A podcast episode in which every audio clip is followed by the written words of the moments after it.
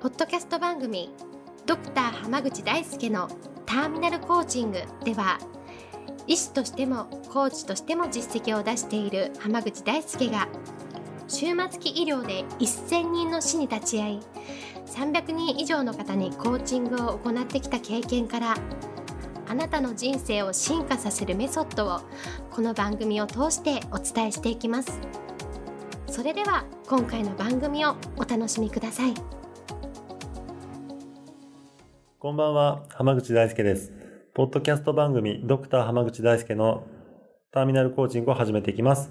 それではナビゲーターの園尾さん今週の質問をお願いします。はい。今日はどんな人をメンターにするべきですか？という質問が来ています。よろしくお願いします。よろしくお願いします。メンターを選ぶのって、まあ、すごく大事なんですけれども、はい、メンターを持つことが大事とか、メンターをしっかり選びましょうっていう人って多いんですけど、はい、まあ、あの今日の質問みたいにどういう人を選んだらいいかって実はあんまり言われることでないんですよね。そうですね。はい。で言われることがないから多くの人は身近な人にお願いしたりすることが多いんですよ。はい、でそれはやっぱり良くなくって、うん、なんでかっていうとあんまりレベルの高くない人から学んだら、はい、学んでもそのレベルの高いところまでいけないんですよね。ああ、その上下が決まるみたいな。そうです、そうです。はい、例えば、その、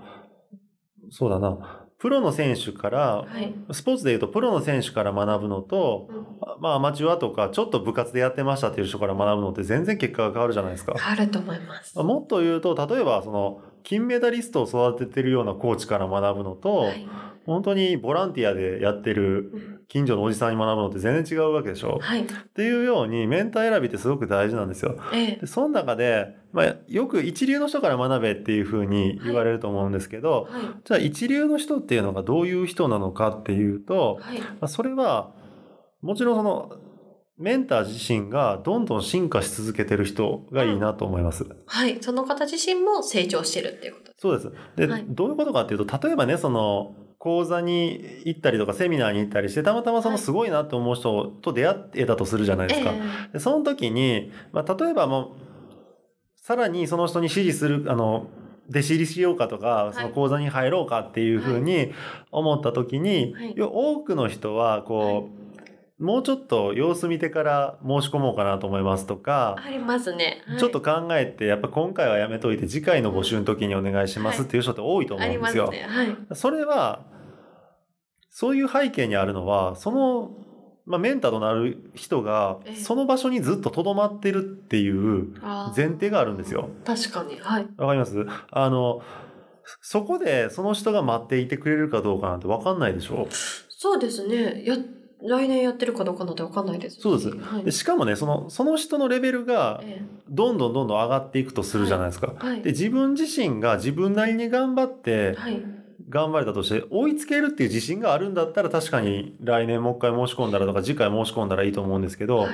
すごい人っていうのはすごいスピードで進化し続けてるわけでしょ。そうですね。じゃあ次の募集の時にお願いしようと思ってても、もう接点すら持てないレベルに行っちゃってることっていうの方が多いんですよ。そうですよ。ステージがどんどん変わっていってしまいます、そうです。だからせっかくその時点では接点があったのに、えー、次回の時にはもう雲の上の存在になってるっていう可能性もあるわけでしょ確かに。はい。じゃあ、その時に飛び込んどいたら、うん、なんとか食らいつけたのにっていう話になるんですよ。なるほど。はい。だから、その時迷うんだったら僕は絶対飛び込んだ方がいいと思いますし、うん、でもっと言うと、はい、そのすごい人のもとで学ぶぶとすごい大変なんですよ、はっきり言って。厳しかったりとか、いろいろ、はい。厳しいし、その人自身がどんどんどんどん先に行っちゃうから、あはい。だから、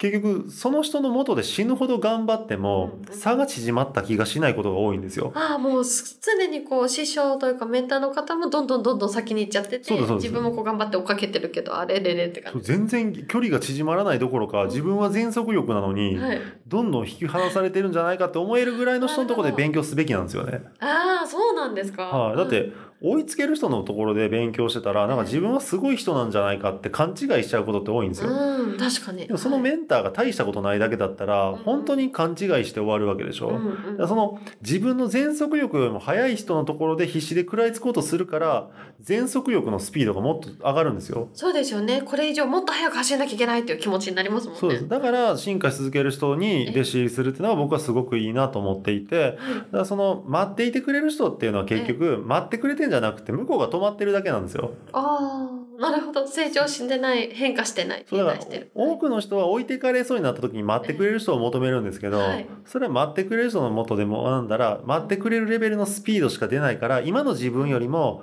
速いスピードで成長することはないんですよ。そうですよね。はい。だからせっかく時間をを投資するのに、それってもったいないじゃないですか。うんうん、せっかく有限の時間の中でこの人から学ぼうと思うのに、同じ時間使うんだったら、自分自身どんどん進化していける方がいい。で、そのためには、そのメンター自身がどんどん進化し続けてて、すごいスピードでいっていて、そのすごいスピードで成長できる可能性を自分の中で感じさせてくれる人で、学ぶことによって人生っていうのは大きく変わっていくんですね。確かにそうですね。師匠もどんどん動いてて、自分も頑張って追いかけ追いかけようってやってるからこそ、どんどん加速していくってことそうです。もうだからどんどんどんどん行っている人に、はい、たまたま機会があった時にもその機会を離さないように、なるほど。飛び込むことが重要です。はい、はい、ありがとうございます。では今日はこれで終わります。ありがとうございました。ありがとうございました。本日の番組はいかがでしたか？番組ではドクター濱口大輔に聞いてみたいことを募集していますご質問は d a i s u k e h a m a g u c h i c o m 大輔浜口 .com の問い合わせから受け付けています。またこのオフィシャルウェブサイトでは無料メルマガやブログを配信中です。次回も楽しみにお待ちください。